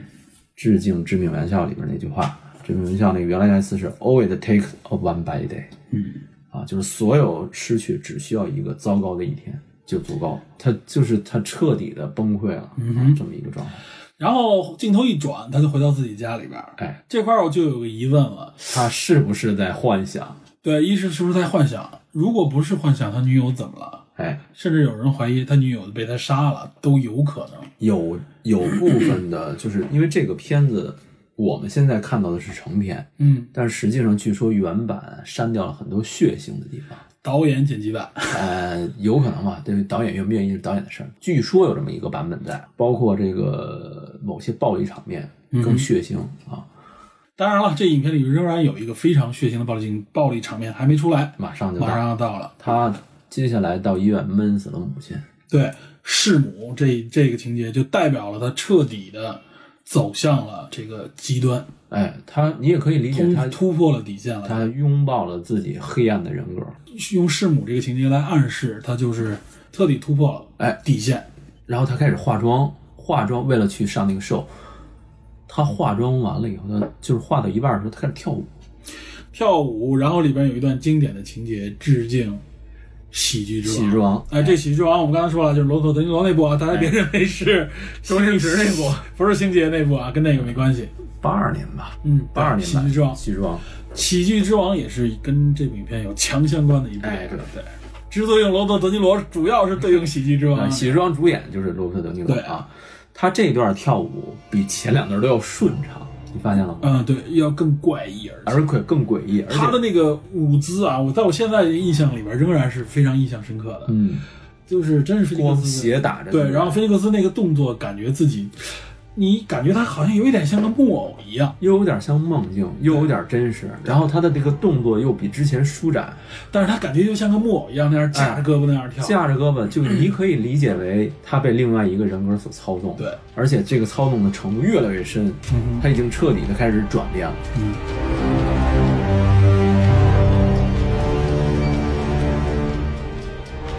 同事到他家里，一高一矮两个同事，有一个侏儒，之前也有情节，这侏儒这哥们儿反 正比他还惨，对，然后那个陷害自己的那个蓝道也到了啊，拿了瓶酒还给他。，对，全片可以说是最惊心动魄，我认为啊，最血腥的一段。血腥对，就是这段儿，而且表演的也是到了一个极致。我你记得当时有一个细节啊，就是敲门嘛，因为他当时自己画把已经把自己的脸已经画的全白了，嗯，没有那个方块的眼睛和红嘴。这给我感觉是什么？嗯，就是变身的过程当中的一个感觉，是不是？ 可以这么理解，可以这么理解可以这么理是解吧，对，然后敲门，他一看是这两个人，尤其看到侏儒的时候打招呼，他把他们俩让进来。嗯，哎让进来以后，他把门锁上，把那个里面那挂绳挂绳儿也给也给挂上了。这一点当时我就觉得得，他肯定，我当时认为这俩人都得死。他当时是我对他已经心里有防备了，对对吧他身体上还是他带着带着那个刀嘛，他当时对揣到兜里边儿。对，然后那个胖子明显就是蓝道在套他的话，而且这个蓝道的表情不太自然，不自然。然后他说警察找过找过我们了，找过老板，找逃老过板了，，哎，然后也找我，我想跟你聊一下，咱俩对一下，别到时候说错了什么。他最开始说的是我来亲，就是安慰你，你母亲死了，啊，对对对，我对他说你母亲死了，我们俩听说这事儿来安慰一下对。对然后他说对，这个我正在庆祝。他对问他为什么化妆，他说我正在庆祝这件事儿。哇，这就已经听着就对，不正常了，蓝道就已经愣了，就是身体就已经大家都觉得我操这哥们儿干嘛？还跟他说了一句，这时候啊，就外边马上就是要骚乱了，在打游行，相当于是。而且大家都打扮成小丑的形状，都打扮成小形丑状啊对外形，对，就说明这个背景已经很乱了。对对对，他而且他说了一句啊，我已经不吃药了，嗯，我现在感觉非感觉常好非常好，对，这意思就是说啊，我现在已经不是之前的我了。然后紧接着说着说着话，迅速掏刀啊，是吧？非常熟练，而且我觉得，啊，对，先是颈部一刀，然后就直接就往往眼睛眼睛上，上出，然后后边那个几个镜头，我认为是，我我是见过他们在我印象当中最疯狂的镜头了。 啊，这这就疯狂了，对啊，当时你记着吗？他他一边是捅那个刀，那镜头是照他的头，他就是一边甩着自己的头，就是发尽全力的往这个人身上捅。嗯，他那个表情和那个表演，我是觉得啊在我印象当中应该是最疯狂的几个镜头之一。瞬间爆发， 对瞬间爆发，而且他那个爆发给我感觉当时我都是倒吸一口凉气，啊而且背景音是那个侏儒一直在那儿痛苦的叫喊，对，说哦这是在干什么，然后就不知道该怎么办了，站在角落里。你知道除吗了也有心无力了也啊，你知道吗？就是傻侏侏儒的这个表达，我感觉更恐怖。嗯，因为我老有一种感觉，他下一步就要宰这个侏儒了，他已经杀了他的母亲，这已经很非常非常的变态了。但是我当时觉得他不会杀那猪猪，我当时就有这种紧张感啊，知道吗？然后他杀了这个胖子，我觉得他马上就要虐待。我说不会吧，这个片弑母还不是最高级的这个变态，还要杀一个残疾人吗？就当时我心里有这种紧张感，哎，真的是这样啊！啊就当时我真的是心里边，我觉得哇塞，不是吧？嗯，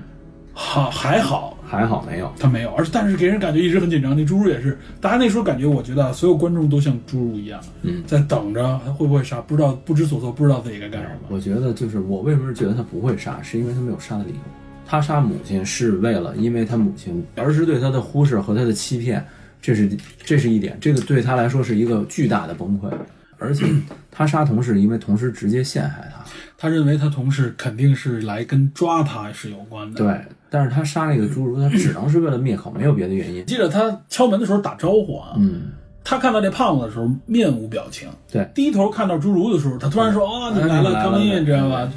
他还是有一些他对这个侏儒表现出来也有可能是一点的同情，没有敌意，是因为开头有一段儿就是当那个蓝道给他枪的时候，嗯，蓝道就说了一句说你是我小弟嘛，嗯然后紧接着那个胖子开了一个侏儒的玩笑，然后他一边听着那个玩笑大笑，一边系衣服往老板办公室去，到一半儿就不笑了。那段笑其实是不是他发病，而是说他在那里假笑，应付。对他应付那个蓝道的这个笑话，但实际上他并不觉得这个笑话好笑，他不觉得欺负这个侏儒有多好笑，嗯因为他自己也是弱势群体，嗯，所以我觉得从那段来看，我觉得他不太可能对这侏儒下手，除非他威胁对方，把对方限制都有可能，这是我这么认为。我当时就觉得啊，就是侏儒是因为看到了他的疯狂，而且而且我还我还知道他最后的疯狂，我先知道他最后的疯狂，所以这段我觉得他好像还没完全蜕变啊。所以他这时候于是放任这个侏儒走，对结果侏儒到门口，他够不到那个门门哨，他还得开让了他去解开，他开的门，就是这个增加了一层恐怖感。对他那个时候就是给你一个感觉，就是他当时的状态没有表达出任何的疯狂，嗯但是大家时刻提心吊胆，觉得那时候比疯狂还可怕。尤其是那个血喷到他脸上了。对他跟那个侏儒对话的时候，好像什么都没发生一样那种感觉。然后他说了一句安慰一下那个侏儒，嗯说我不会杀你杀的你，你走吧，知道吧？说没关系，而且还告诉他今天晚上有这个莫这里个斯秀兰，林秀，对，让你注意看一下，我会上那个电视。侏儒从他旁边走过去，从他那个尸体迈过去的时候啊，他还下了。他还吓了他一下，嗯，当时真的是给大家都吓一跳啊！从这个玩笑的感觉，能够看到他，他不是一个他精神不会状态，对他他不是一精神状态个是正常的不会开玩笑的人，他精神状态相对是正常的。或者说他现在耍得开了，给人对感觉他现在就是完全进入那种状态，只啊没有完全，因为他杀完人后他还会喘，哎，你从这儿你看啊，他在那个公共汽车上逗那个黑人小女孩的时候，也是一种开玩笑的状态。小男孩吧，呃，小男孩，对对，黑人小男孩的时候啊，他是不是面对这些明确对他无害的弱者的时候，他就能够开玩笑？会不会有这么一层含义在里边？反正我至少从这里看，而且那个他说我不会杀你，是因为你是唯一一个对我好的人。对，就是这些人对他是没有伤害，甚至说不愿意对他施施展恶意的人，你像那个小男孩，对吧？冲他乐，被他乐笑了，是天真的，不是装出来的，对嗯对吧？他觉得 OK，你给了我一个正向回馈，哎，对吧？没错，包括这个侏儒对他应该没有那种鄙视、嫌弃，因为对他吧？们俩都是弱势，这个侏儒甚至比他还弱嘛，对，所以从这点能看出来啊，他是这么来分辨，嗯，对于他来说谁是好人，谁是坏人的。哎，这个心态后边我们也可以解读一下。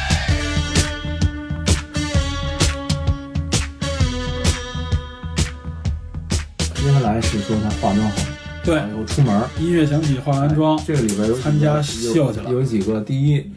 阳光明媚，整个影片的基调都基调一直最开始是灰暗的，一直灰暗下雨，一晚上黑天，对，然后这个时候阳光明媚，感觉他进入了一种新的状态。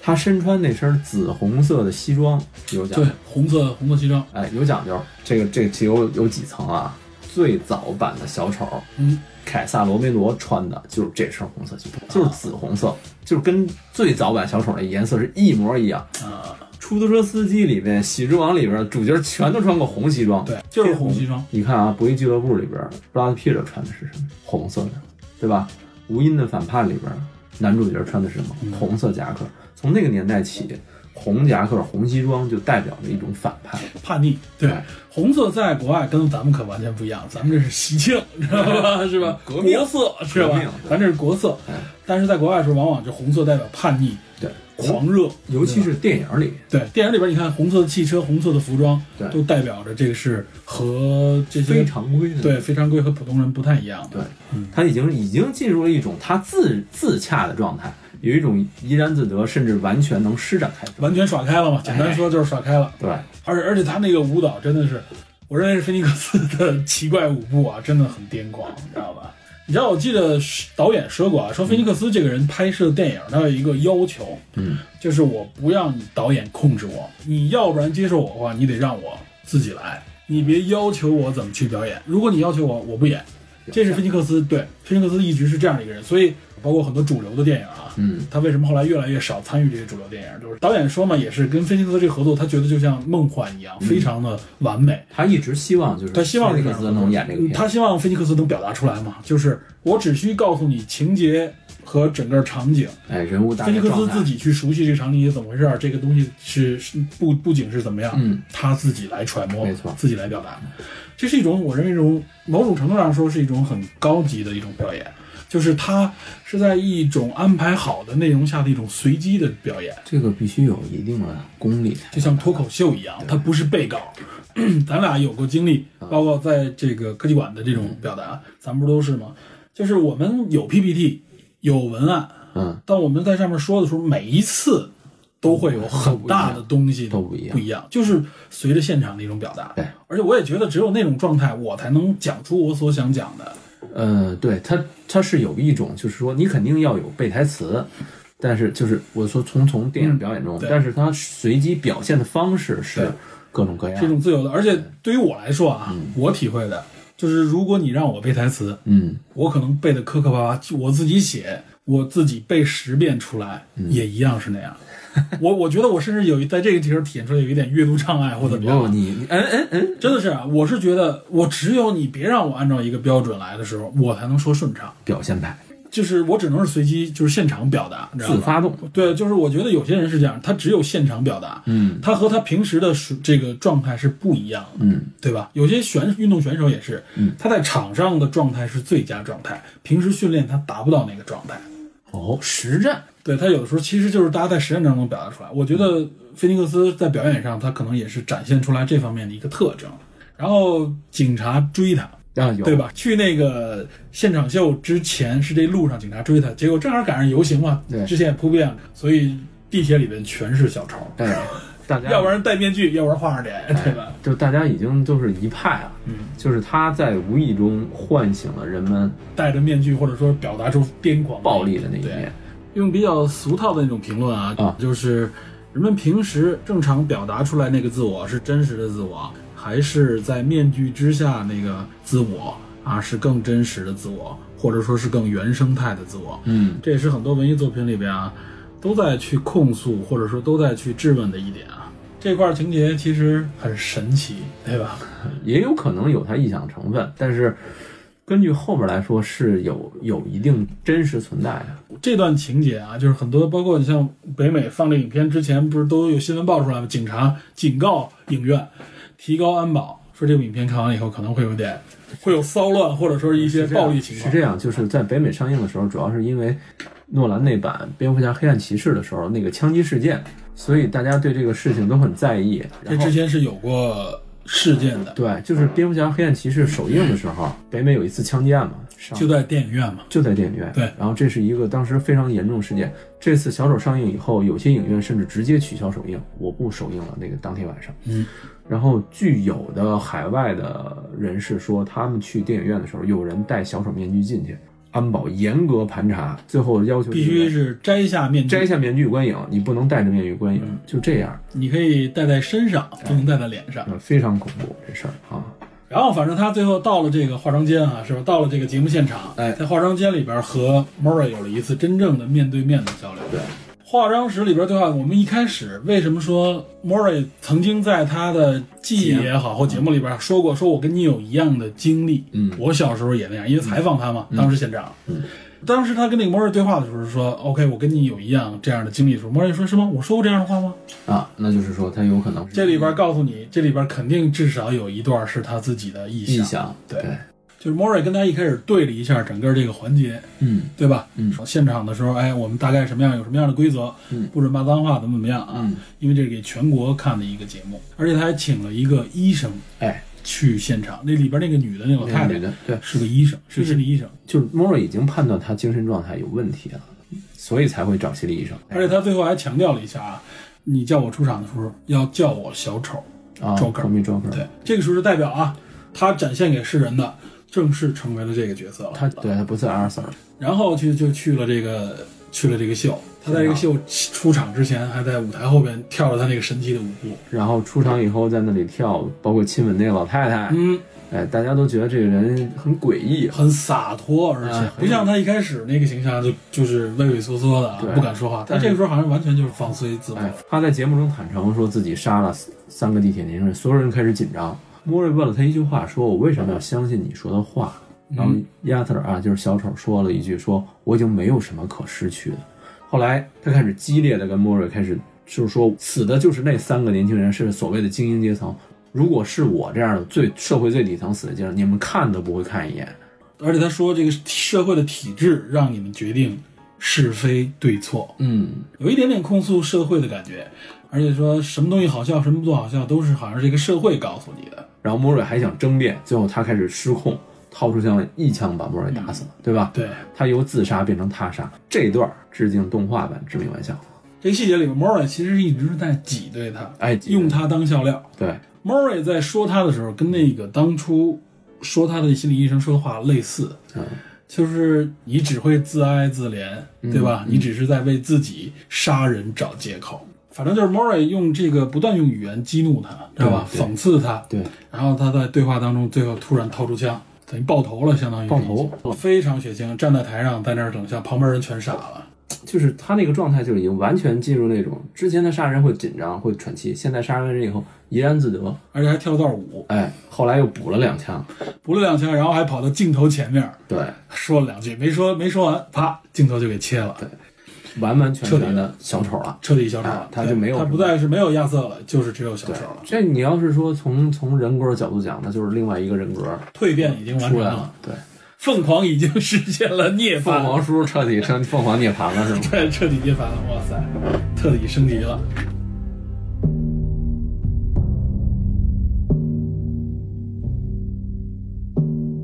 来，接着往后说，被捕被捕以后被中间警车被劫了，对他带着警车上大街，结果大街这时候正好是全市在骚乱，骚乱对。到处是打砸抢，哎，然后人把他给救了，他在那里把把车给砸了，然后嗯他在那里他接撞受车了，他是撞车了，对。他接受欢呼，你发现没有？这就个是大家一看了直播，应该默认是大家一看了直认播为他是，领袖知道他是那个杀人的人领袖，他是造成这次骚乱我那个真正的幕后英雄，所谓的啊幕后英雄，嗯带引号的英雄。带引号英雄。问，题是这段是不是真的？哎，对我也觉得，就是可能就是把他带走的时候，他自己的一个幻想，幻想，因为如果要是那样的话，嗯没没法跟最后结尾。他怎么就跑到疯人院里去了？哎，在疯人院里边儿，所谓的那些那疯个状子态、犯人和找不到家的人，对这个不太对劲。嗯，但是你可以看见他是，他认为自己成为了一某种意义上的这种英雄众人瞩目是吧？领袖嗯啊，他我是这个整个事情，他由一个社会最底层变成了一个众人关注的对象。对，从奴隶到将军了一下，是吧？ 哇塞就是从社会对立层嘛，成为了嗯众人崇仰的英雄。然后影片最后结尾有一个关键情节，韦恩夫妇被杀。哎，哎，这段儿可以说是啊，明明确确的一个对接。嗯我没有完全脱离开 DC 的这个，它不是 DC 电影宇宙。本来 DC 电影宇宙，如果它要是属于的话，它开头除了华纳那个 logo 以外，它有 DC 电影宇宙的那个没有，完全没有，有对所以证明这片儿就是一个独独立影片。独立影。但是它为了跟漫画某做一个某种意义上的接洽，跟蝙蝠侠这个情节很早了。对这个情节很好，就是珍珠项链这个情节，嗯是在电影儿和漫画里、动画里都有过啊是只是把这里改了一改动一下，因为原版的那个人杀韦恩夫妇那人是为了求财，是个就是个抢劫犯，应该哎算，是求财不成，杀了韦恩夫妇。但是这里呢，就给改成了，他不仅是求财，他还有一个仇嗯是富。骚动当中的小丑。对，他是一个仇富，他等于用这个方式完成了一个闭环，就是嗯说，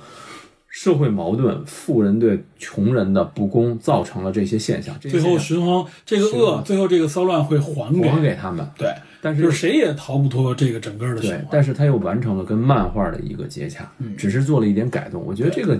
而且看到这段的时候，大家会有一种哇、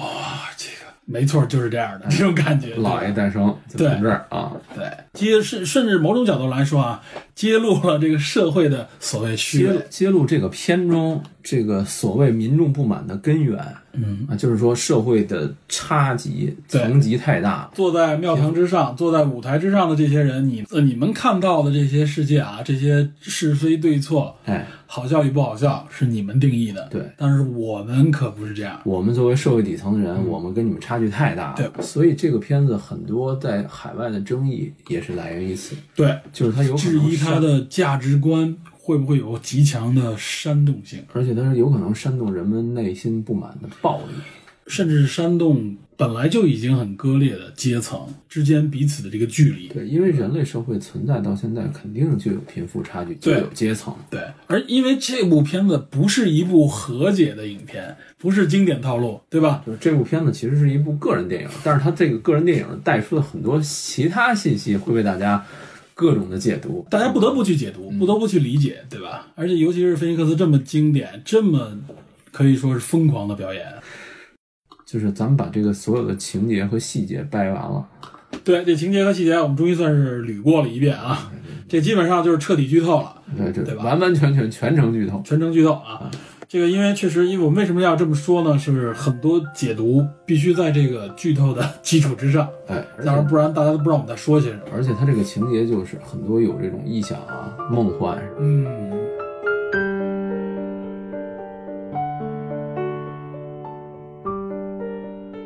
好，刚刚您收听的是小丑的上半部分。在这期节目的下集里，我和 DP 将逐一展开这部电影的表达层次，从明暗关联的电影线索到漫画形象的起源与经典故事，并结合剧情来分析一下小丑蜕变的心路历程。最后，我们想和您谈谈的是，该如何看待这部影片所引发的冲击和争议。好，以上就是本期的电影侦探，感谢您的收听，我们下集再见。